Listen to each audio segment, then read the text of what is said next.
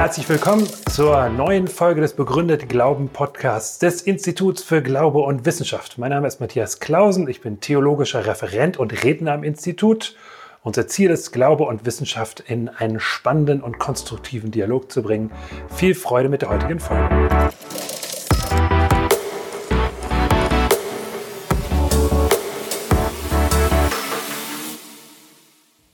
Es gibt Naturwissenschaftler, die versuchen, oder ein Großteil der Naturwissenschaftler versucht, im Rahmen der Methodik zu arbeiten, insofern immanent zu bleiben und dabei aber durchaus auf Fragen stößt, die eben im Grunde über die Naturwissenschaft hinausreichen. Äh, etwa im Bereich äh, des Urknalls, der Urknalltheorie, bieten, liegen da die Frage nahe, woher kommt der Urknall, wer hat den Urknall ausgelöst und so weiter. Äh, man kann im Rahmen der Naturwissenschaft bleiben, aber muss dann zum Beispiel sich klar machen, dass die Naturwissenschaft im Grunde gar nicht geeignet ist, um Anfangsfragen im eigentlichen Sinne zu beschreiben und zu, äh, auszuformulieren. Denn selbst wenn man nun also, wie es versucht wurde, als Erklärung für den Urknall ein vorlaufendes Feld annimmt, ein sogenanntes Inflatonfeld. Dann ist natürlich sofort die weitergehende Frage, ja, woher kommt dieses Feld? Woher kommt die Energie dieses Feldes? Woher kommen die Gesetze dieses Feldes? Wenn man das beantwortet hat, vielleicht durch noch ein anderes Feld, dann ist die Frage weiter, ja, woher kommt dieses Feld? Das heißt, die Naturwissenschaft kann im Grunde nur in einem Art unendlichen Rekreis immer weiter fragen, aber kommt an den eigentlichen Anfang äh, oder bekommt diesen Anfang eigentlich gar nicht in den Griff. Also das, was äh, etwa in der christlichen Schöpfungsaussage formuliert wird, dass Gott die Welt in Existenz gesetzt hat, vom Nichtsein zum Sein, das kann nicht Gegenstand von Naturwissenschaft sein. Denn die Naturwissenschaft kann im Grunde erst anfangen, wenn es irgendwas zu beobachten gibt. Ja, wenn schon Ordnungen da sind, wenn schon Gesetze da sind. Das wird gern ein bisschen verschleiert durch äh, Aussagen, auch etwa von Hawking, dass äh, die Welt aus dem Nichts entstanden sei. Ja, das klingt wie die Schöpfung, wie die christliche Schöpfungsaussage, aber man muss hier wissen, dass die Naturwissenschaftler sich hier gelegentlich etwas lax ausdrücken. Das Nichts ist nicht das philosophische Nichts, sondern unter dem Nichts verstehen die Naturwissenschaftler das Vakuum, und ja, man muss sagen, das Vakuum ist auch nicht mehr das, was es mal war, einfach nur materiefreier Raum, sondern im Vakuum haben wir Felder. Ja? Und Felder haben Energie, Felder haben gesetzmäßige Eigenschaften und damit ist das Vakuum alles andere als das Nichts. Und man kann hier oder sollte hier eigentlich weiterfragen, ja, woher kommt dieses Vakuum? Und das kann naturwissenschaftlich vielleicht immer noch ein Stück weiter getrieben werden, aber äh, einen eigentlichen Anfang können wir damit nicht formulieren. Vielleicht etwas allgemeiner gesagt, äh, die Naturwissenschaften sind aufgrund ihrer Methodik unterbestimmt. Ja, sie geben uns nicht Antworten auf alle Fragen, zu denen sie durchaus reizen. Ja, schon das Staunen äh, in, der, in den Beobachtungen reizen ja zu weitergehenden Fragen oder die Fragen des Anfangs oder Fragen des Endes. Und da können Naturwissenschaften nur sehr begrenzt Antworten geben. Und von daher ist es naheliegend und ich denke auch berechtigt und erlaubt, dass wir die begrenzten Aussagen der Naturwissenschaft sozusagen einbetten in ein Weltbild, in eine Gesamtsicht. Und da zeigt sich allerdings, dass diese Einbettung durchaus in unterschiedliche Weltanschauungen geht.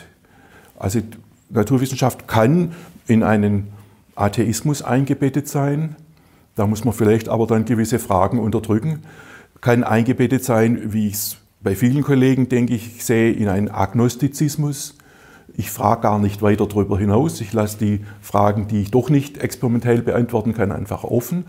Oder ich kann das auch einbetten, etwa in den christlichen Glauben, wo ich dann eben auf Anfangsfragen äh, Aussagen bekomme. Wo ich dann eben weitergehend Antworten bekomme, dass dieser Designer äh, der christliche Gott ist, ja, der wollte, dass Leben entsteht, der wollte, dass wir leben können. Die Mathematik ist eine Strukturwissenschaft, die also sehr genau und präzise formulieren kann, wie die Dinge zusammenhängen, wie was in Raum und Zeit abläuft. Also wir können von daher als Naturwissenschaftler oft in hoher Präzision sagen, wie fällt ein Stein, wie schnell, in welchem Bogen, in welcher Bahn, wie breiten sich Wellen aus, wie läuft der Stoffwechsel in einer Zelle ab. Das ist die eigentliche Kernkompetenz der Naturwissenschaften. Ja? Äh, wenn man das so sieht, äh, dann bleiben natürlich dabei andere Aspekte offen, Aspekte, die uns interessieren. Ja? Das Warum im tieferen Sinne kann Naturwissenschaft nicht erklären. Das hat Newton schon gewusst, als er das Gesetz der Schwerkraft aufgestellt hat. Er sagte ganz klar, ich kann euch sagen, wie Schwerkraft funktioniert, wie die Abstandsabhängigkeit ist, aber kann euch nicht sagen, warum es Schwerkraft gibt. Es gibt weitere Bereiche. Als Naturwissenschaftler können wir nichts aussagen über Zwecke, über Ziele. Ja, wenn auch gelegentlich gerade in der Biologie manchmal die Sprache sehr zielgerichtet formuliert ist, aber im Grunde können wir nicht sagen, wozu das ist, wozu das gut ist. Wir können sagen, wie es ist, wie es abläuft. Ja, das ist schon sehr viel und das ist genau das, was die Ingenieure brauchen. Äh, wir können äh, naturwissenschaftlich, das ist vielleicht eher ein lustiges Beispiel, auch im Grunde über ästhetische Aspekte nicht sagen. Einstein wurde darüber mal gefragt und er sagte so trocken, äh, natürlich kann man Beethovens Neunte als Schalldruckkurve aufzeichnen. Ja, aber die Frage, ob mich jetzt nun dieses Konzert begeistert, ja, oder ob ich das schön finde oder weniger schön, das sind Aspekte, die mit der naturwissenschaftlichen Methode nicht eingegangen werden können. Auch ethische Fragen. Natürlich sollen und können wir Beiträge leisten, um ethische Fragen zu lösen, durch Gutachten, durch Risikoanalysen. Aber äh, ethische Fragen müssen ja letztlich aufgrund eines Menschenbildes entschieden werden. Also etwa in der Frage der Kernkraft oder der Gentechnik, will ich das einer Menschengruppe zumuten? Und da steckt ein Menschenbild dahinter. Und das ist nicht Thema von Naturwissenschaft. Wir können etwas sagen über, über Gefährdungen, aber ob die Gefährdung nun zumutbar ist oder nicht, ist nicht Gegenstand von Naturwissenschaft. Und entsprechend auch Sinn- und Zielfragen. Also die kosmische Entwicklung können wir beobachten, wie das sich entwickelt, wie die Elemente entstanden sind. Aber auf was das hinausläuft, wozu das vielleicht gut ist, ob da ein Designer, ein Schöpfer da war, das sind alles Fragen, die mit unserer Methodik nicht einzufangen sind. Umso mehr ist es, denke ich, legitim und auch erlaubt, das nun einzubetten in eine umfassendere Weltsicht. Wobei dann Fragen des Zusammenpassens manchmal im Einzelfall dann noch geklärt werden müssen. Die Naturwissenschaftler haben verabredet, dass in ihren Theorien Gott nicht vorkommen soll. Insbesondere, wenn wir etwa in Theorien irgendwelche Lücken haben, Verständnislücken, dann soll es nicht erlaubt sein, hier Gott als Erklärungsfaktor einzusetzen. Das ist äh, auch unter Christen äh, vollkommen akzeptiert, dass man Naturwissenschaft so betreibt. Das hatte seinen Ursprung äh, im Anfang der Naturwissenschaften als es durch die Religionskriege enorm schwierig war zu kommunizieren, ohne sich sozusagen den Schädel einzuschlagen. Und da hat man verabredet, dass man die metaphysischen Fragen und die Frage nach Gott ausklammert. Also nicht negiert, es gibt keinen Gott, sondern dass man die Frage nach Gott außen vor lässt. Und in der Naturwissenschaft eben, wie gesagt, keine Erklärungen äh, dadurch versucht zu erreichen, dass man hier Gott als Erklärungsfaktor oder als Einfaktor unter anderem einführt. Diese Methode äh, war sehr erfolgreich, wurde auch von Christen, etwa von Newton selber, so praktiziert. Die war sehr erfolgreich hat aber dann eben immer wieder Naturwissenschaftler verführt zu sagen, ja, wenn wir ohne Gott Naturwissenschaft machen können, ja, dann gibt es ja wohl auch keinen Gott. Aber das ist im Grunde eine methodische Grenzüberschreitung, ja, die bis in unsere Zeit immer wieder durchgeführt wird. Und man kann sich gleich klar machen, wenn ich bei einer Methodik am Anfang Gott ausklammere, dann kann ich natürlich aufgrund der Methodik über Gott gar nichts aussagen. Weder was Positives noch was Negatives. Ja, das ist sicher ein Grund, dass der Erfolg dieses methodischen Atheismus eben manche verleitet zu einem dogmatischen Atheismus, zur Behauptung, ja, wir kommen in der Wissenschaft ohne Gott aus, also gibt es ihn gar nicht. Aber das ist eine methodische Grenzüberschreitung, die, die logisch so nicht erlaubt ist. Naturgesetze äh, sind Nachschriften dessen, was wir beobachten. Wir beobachten einfach Regelmäßigkeiten und als atheistischer Forscher würde ich sagen, ja gut, ich gebe mich damit zufrieden.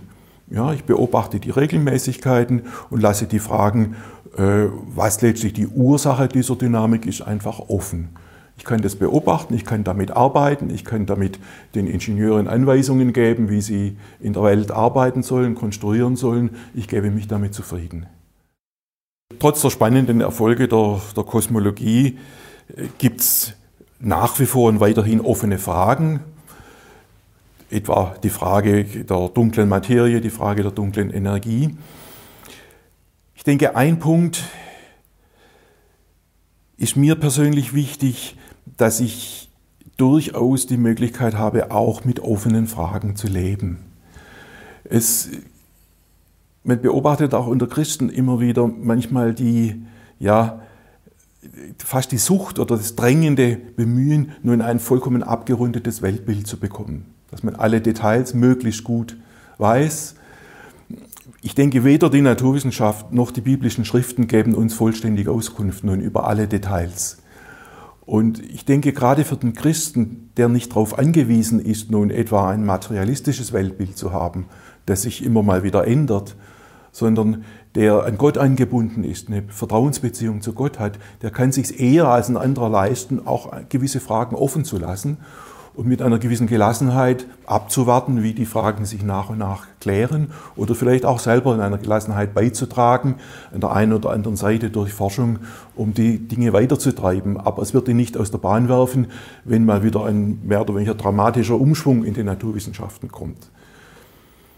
Das, ich denke, das ist eine, eine, gewisse Chance, ja, dass man als Christ hier durchaus nicht dem Zwang unterliegt, nun äh, alles bis ins Detail der, über die Vergangenheit wissen zu müssen oder über die Zukunft.